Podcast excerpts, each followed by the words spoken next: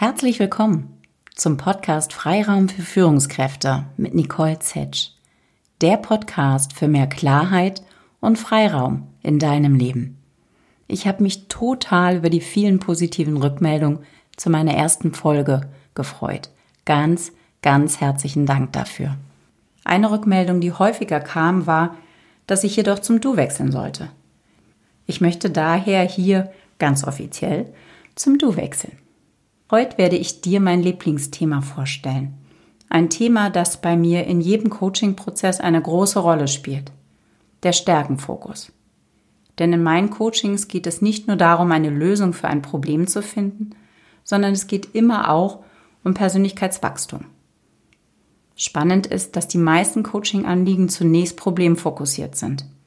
Das heißt, meine Klienten kommen, weil sie ein Defizit erleben oder ein Problem lösen wollen.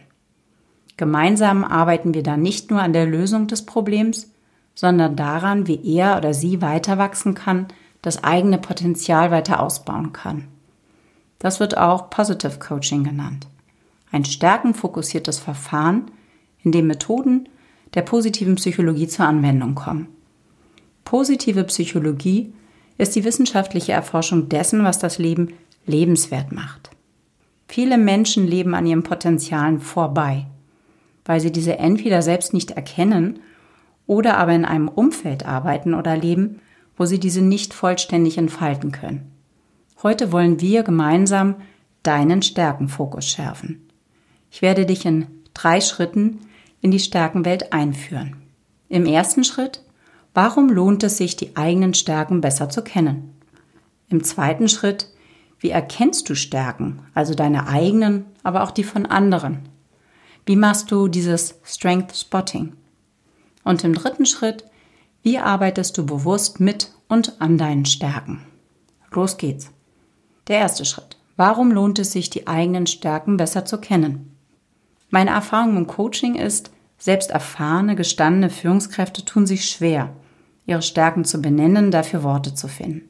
Das ist aber wichtig, um sich im Beruf zu positionieren und auch, um sein Leben insgesamt zu gestalten. Es geht mir dabei weniger um das extrovertierte Rausposaunen von Stärken im Sinne von schaut her, was ich für ein toller Hecht bin, als vielmehr um dieses ruhige, bestärkende Gefühl, da bin ich gut drin, davon will ich mehr, das kann ich ausbauen.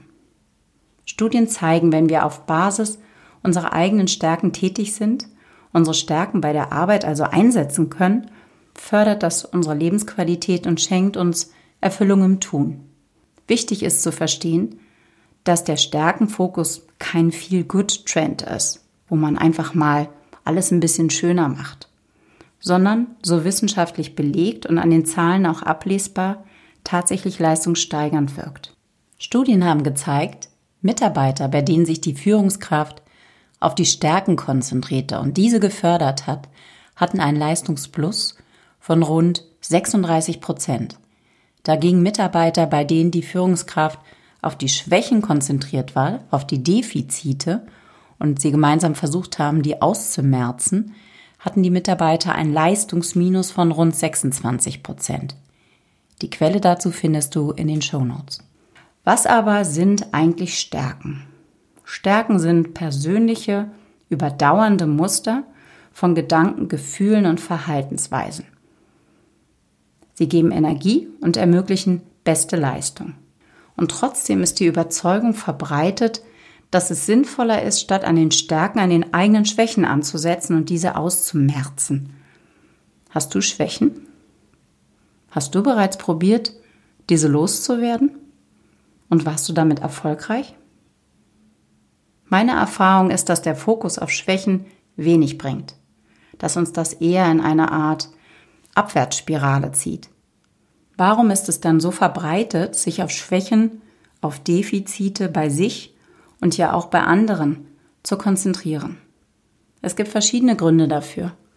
Robert Biswas Diener, Professor an der Portland State University, nennt dafür folgende Gründe.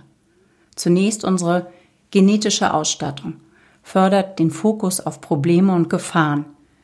Stichwort Säbelzahntiger hätten unsere Vorfahren, wenn sie aus der Höhle kamen, sich nicht auf das Risiko konzentriert wo steckt vielleicht Gefahr, wo versteckt sich der Säbelzahntiger, sondern stattdessen die schönen lila Blümchen gesehen, wenn sie aus der Höhle traten, dann hätten sie wahrscheinlich nicht überlebt. Das heißt, ihr vorsichtiges, problemfokussiertes Vorgehen, ihr Blick darauf hat das Überleben gesichert. Oft erscheinen uns Probleme dringlicher. Unsere Wahrnehmung wird durch negative Reize stärker gebunden, dieser sogenannte Tunnelblick. Ein weiterer Grund sind soziale Normen.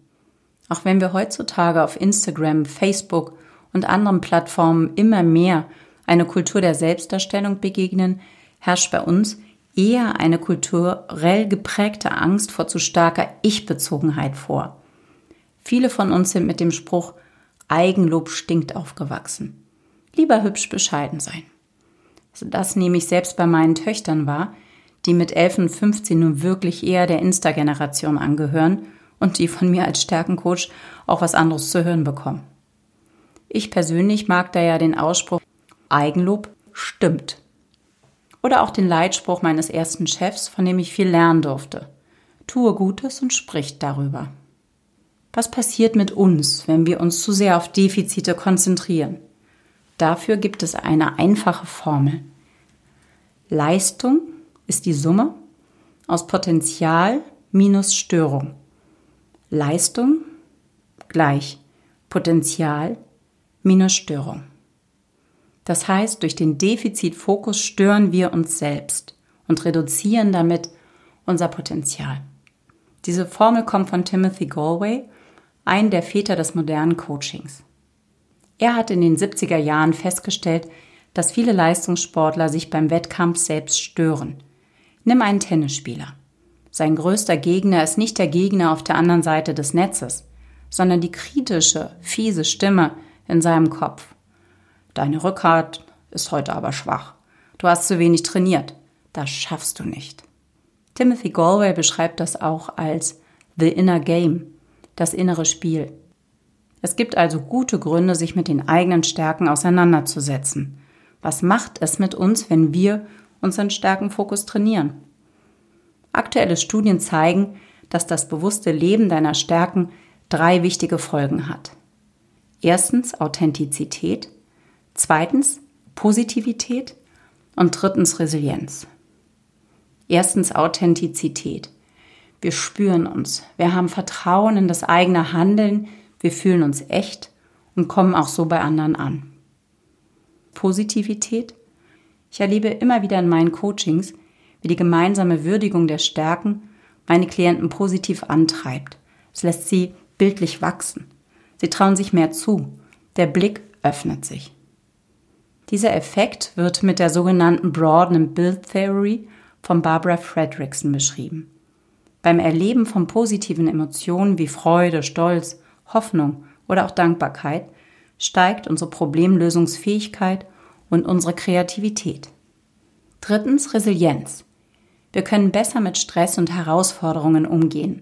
Auseinandersetzung mit den eigenen Stärken macht Neugier und Lust auf Entwicklung und Veränderung. Raus aus der Komfortzone, rein in die Wachstumszone. Nun kommen wir zum zweiten Schritt. Woran erkennst du nun deine Stärken? Wie kannst du sogenanntes Strength Spotting bei dir selbst, aber auch bei anderen machen? Den eigenen Stärken gegenüber sind wir im Allgemeinen blind. Wie schon gesagt, erlebe ich immer wieder, dass selbstgestandene Führungskräfte ihre eigenen Stärken nicht beschreiben können. Es gibt verschiedene sehr anerkannte Stärken-Fragebögen, die dich dabei unterstützen können. Unter anderem den sogenannten Clifton Strength vom Gallup Institut. Eine Analyse, mit der ich sehr gerne arbeite, für die man den Zugang im Internet kostenpflichtig erwerben kann.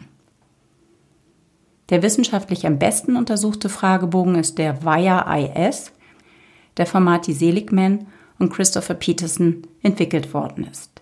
Der Zugang ist kostenfrei, da dein Testergebnis der Forschung zur Verfügung gestellt wird. Den Link wie auch den von Gallup findest du in den Show Notes. Solltest du kein Fragebogen, keine Diagnostik nutzen wollen, so kannst du bei dir und auch bei anderen Stärken an ganz bestimmten Kriterien beobachten. Martin Seligman und Christopher Peterson sprechen insoweit von Signaturstärken. Das sind Stärken, die wir im Laufe unseres Lebens so entwickelt haben, dass sie Teil unseres Selbstbildes sind.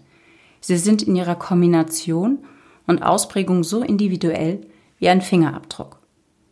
Folgende Kriterien sind Anzeichen für Signaturstärken. Identifikation mit der Stärke. Das bin ich, das gehört zu mir. Oben sprach ich ja auch von der Authentizität. Freude. Es macht Spaß, die Stärken einzusetzen, vor allem in neuen Bereichen. Wir haben Erfolg beim Ansatz der Stärke. Das heißt, wir erreichen fast spielerisch hervorragende Erfolge. Kreativität. Wir sind kreativer, wenn wir die Stärke einsetzen. Und der Einsatz der Stärke gibt uns Energie und wir erleben Flow. Flow ist das Erleben, bei dem der Mensch komplett in seiner Handlung aufgeht, sich gleichermaßen wirksam, motiviert und glücklich erlebt. Was sind gelernte Stärken? Gelernte Stärken befähigen uns auch hervorragende Erfolge zu erreichen, aber es macht uns in der Regel wenig Spaß. Ein gutes Indiz hierfür ist deine To-Do-Liste. Welche Aufgaben brauchst du gar nicht aufzuschreiben, da du sie eh erledigst, denn sie machen dir Spaß. Das sind echte Stärken. Und was ist der ewige Ladenhüter, also die Aufgabe, die du immer wieder verschiebst und vor der du dich drückst? Zusätzlich können bei der Stärkenfindung beim Strength Spotting dir drei Fragen helfen. Worauf in deiner Vergangenheit bist du stolz? Was in deiner Gegenwart gibt dir am meisten Kraft und Energie? Und worauf freust du dich in deiner nahen Zukunft? Also der Blick in die Vergangenheit, worauf bist du stolz? Gegenwart, was gibt dir dort Kraft und Energie? Und Zukunft, diese Vorfreude, worauf freust du dich? Und wie kannst du Stärken bei deinem Team, deinen Mitarbeitern, deinem Umfeld identifizieren? Wie kannst du Strength Spotting bei anderen machen? Ich persönlich halte es für sehr, sehr wertvoll, als Führungskraft den eigenen Stärkenblick zu schärfen. Beobachte deine Mitarbeiter doch einmal durch die Stärkenbrille. Mit was identifiziert sich der Mitarbeiter oder die Mitarbeiterin? Was ist so ganz seins? Woran hat er oder sie Freude? Wann erreicht er oder sie leicht Erfolge? Womit und wann ist er oder sie kreativ?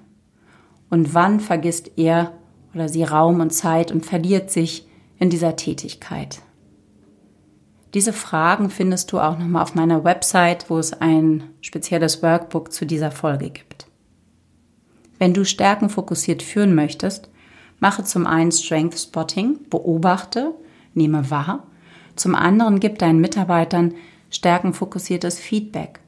Was hast du beobachtet? Wann und wie hat dein Mitarbeiter, deine Mitarbeiterin eine Stärke eingesetzt? Beschreibe es. Je mehr du das machen wirst, umso mehr schärfst du deinen Stärkenblick. Auch hierzu gibt es eine spannende Studie, das sogenannte Tetris-Phänomen, das ich bei Dr. Markus Ebner kennenlernen durfte, Professor an der Uni Wien, Coach und Autor. In dieser Studie hat man herausgefunden, dass Menschen, die viel das Spiel Tetris gespielt haben, einen anderen Blick auf die Skyline von New York haben. Die schauen nicht darauf, was ist hier der höchste Skyscraper, sondern die suchen die Lücken. Warum das? Weil das Spiel sie darauf so trainiert hat. Das heißt, du kannst Stärken in Zukunft besser erkennen, wenn du es immer wieder trainierst. Dein Blick schärft sich. Probier es aus. Schreib dir die Fragen auf einen Zettel, beantworte sie in Ruhe. Im dritten Schritt, wie arbeitest du bewusst mit deinen Stärken? Wichtig ist, es gibt keine richtigen oder falschen bzw. keine guten oder schlechten Stärken sondern alle Stärken sind gleichwertig. Es kommt nur darauf an, in welchem Umfeld du die eigenen Stärken am besten einsetzen kannst. Vielleicht kennst du ja dieses großartige Video hierzu von Eckhard von Hirschhausen. Eckhard von Hirschhausen, der Arzt unter den Kabarettisten. Er beschreibt, wie er auf einer Kreuzfahrt bei einem Landgang einen Pinguin beobachtet. Er denkt sich, was für ein Würstchen. Zu kleine Flügel, untersetzte Statur und irgendwie hat der Chef bei ihm auch noch die Knie vergessen. Fehlkonstruktion, klar. Doch dann springt der Pinguin vor seinen Augen ins Wasser und schwimmt. Von Hirschhausen denkt nur noch, boah, ey. Denn Pinguine sind hervorragende Schwimmer. Die Lehre, die er daraus zieht, ist, wie wichtig das Umfeld für das ist, was wir können. Ein tolles, einprägsames Bild für die Bedeutung des Umfelds für den Einsatz deiner Stärken. Stärken glänzen dann, wenn sie im richtigen Umfeld eingesetzt werden können. Bist du im richtigen Umfeld? Wie viel deiner Zeit kannst du deine Stärken einsetzen? Und welche Veränderungen kannst du vornehmen, um die Schwächen auszugleichen, zum Beispiel auch das Umfeld anzupassen oder dich von anderen unterstützen zu lassen? Hierzu gerne ein Beispiel aus meiner Coaching-Praxis. Markus, Anfang 40, Personalleiter in einem großen Unternehmen. Groß gewachsen, sportlich lässiges Auftreten. Er wirkt angenehm selbstbewusst und sympathisch. Er kann sehr gut mit Menschen umgehen, sitzt in der Personalabteilung also durchaus am rechten Fleck, bis der Herbst kommt. Jeden Herbst. Im Oktober, November ist Markus für die Bonusrunde im Unternehmen verantwortlich. Er organisiert diese nicht nur, sondern er prüft riesengroße Excel-Listen mit in der Summe Millionenbeträgen auf Unstimmigkeiten. Doch Zahlen sprechen nicht mit Markus. Analytisches Denken, sich in die Tiefe bohren, den Beweis zu suchen, ist nicht seins. Bis er zu mir kam, hat er jedes Jahr im Oktober, November schwer gelitten. Er hat die Bonusrunde gehasst. Er hat geglaubt, dass er unfähig ist und lebte in der Angst, irgendwann einen größeren Fehler zu machen, der auffliegen könnte. Die zwei Monate strengten ihn mehr an als die übrigen zehn Monate im Jahr. Aufgrund unseres Stärkencoachings hat er seine Stärken klar herausgearbeitet. Strategie, Einfühlungsvermögen, Kommunikationsfähigkeit, Selbstbewusstsein, Tatkraft und weitere Stärken. Und ihm wurde bewusst, dass die Analyse bei ihm sehr, sehr schwach ausgeprägt ist und diese Tätigkeit ihm ungleich mehr Stress bereitet. Er schloss innerlich Frieden damit und organisierte sich eine sehr erfahrene und verlässliche Controllerin, die die Bonusrunde nun federführend verantwortet und insoweit an Markus berichtet. Markus war ein Pinguin, der fliegen wollte. Er hat realisiert, dass das nicht geht, er aber hervorragend schwimmen kann und sich entsprechend anders aufgestellt. Viele meiner Klienten fragen mich, ja wie? Blenden wir nun die Schwächen aus oder was? Nur noch rosarote Brille? Nein, aber stattdessen schauen wir, wie wir die Stärken anders einsetzen können, moderieren können, um Schwächen auszugleichen. Denn ein ganz wichtiger Punkt, jede Stärke hat eine Sonnen- und eine Schattenseite. Und jede Stärke kann damit auch zu Schwäche werden. Stell dir für deine Stärken einen Handwerkskoffer vor, den du immer dabei hast, immer umgeschnallt.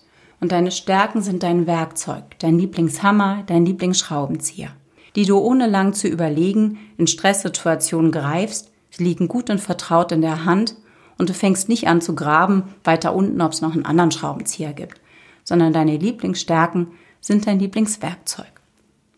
Die Tendenz, die wir fast alle haben, ist, dass wir übertreiben. Das heißt, unser Lieblingswerkzeug, unsere Lieblingsstärke setzen wir meist zu stark ein und übertreiben in bestimmten Situationen. Und dadurch kann eine Stärke auch eine Schwäche werden. Nehmen wir das Beispiel des Einfühlungsvermögens, also diese wunderbare Gabe, Menschen zu verstehen, zu sehen, aber vor allen Dingen zu erfühlen, fast schon mit Bauch und Herz, Einfühlungsvermögen. Die Schwäche davon, die Schattenseite, ist, dass viele dieser Menschen sich sehr angreifbar, sehr durchlässig fühlen. Ich nutze da immer gern das Bild einer Jalousie. Stell dir eine Jalousie vor, wo alles durchkommt, wo du dir alles durch reinziehst. Und die Lamellen sind immer auf Durchzug geschaltet. Sie werden nie geschlossen. Das ist die Schattenseite des Einfühlungsvermögens und dies zu regulieren, auch mal zu verändern, ist die Herausforderung. Oder nehmen wir die Tatkraft, diese tolle Fähigkeit, aktiv zu werden.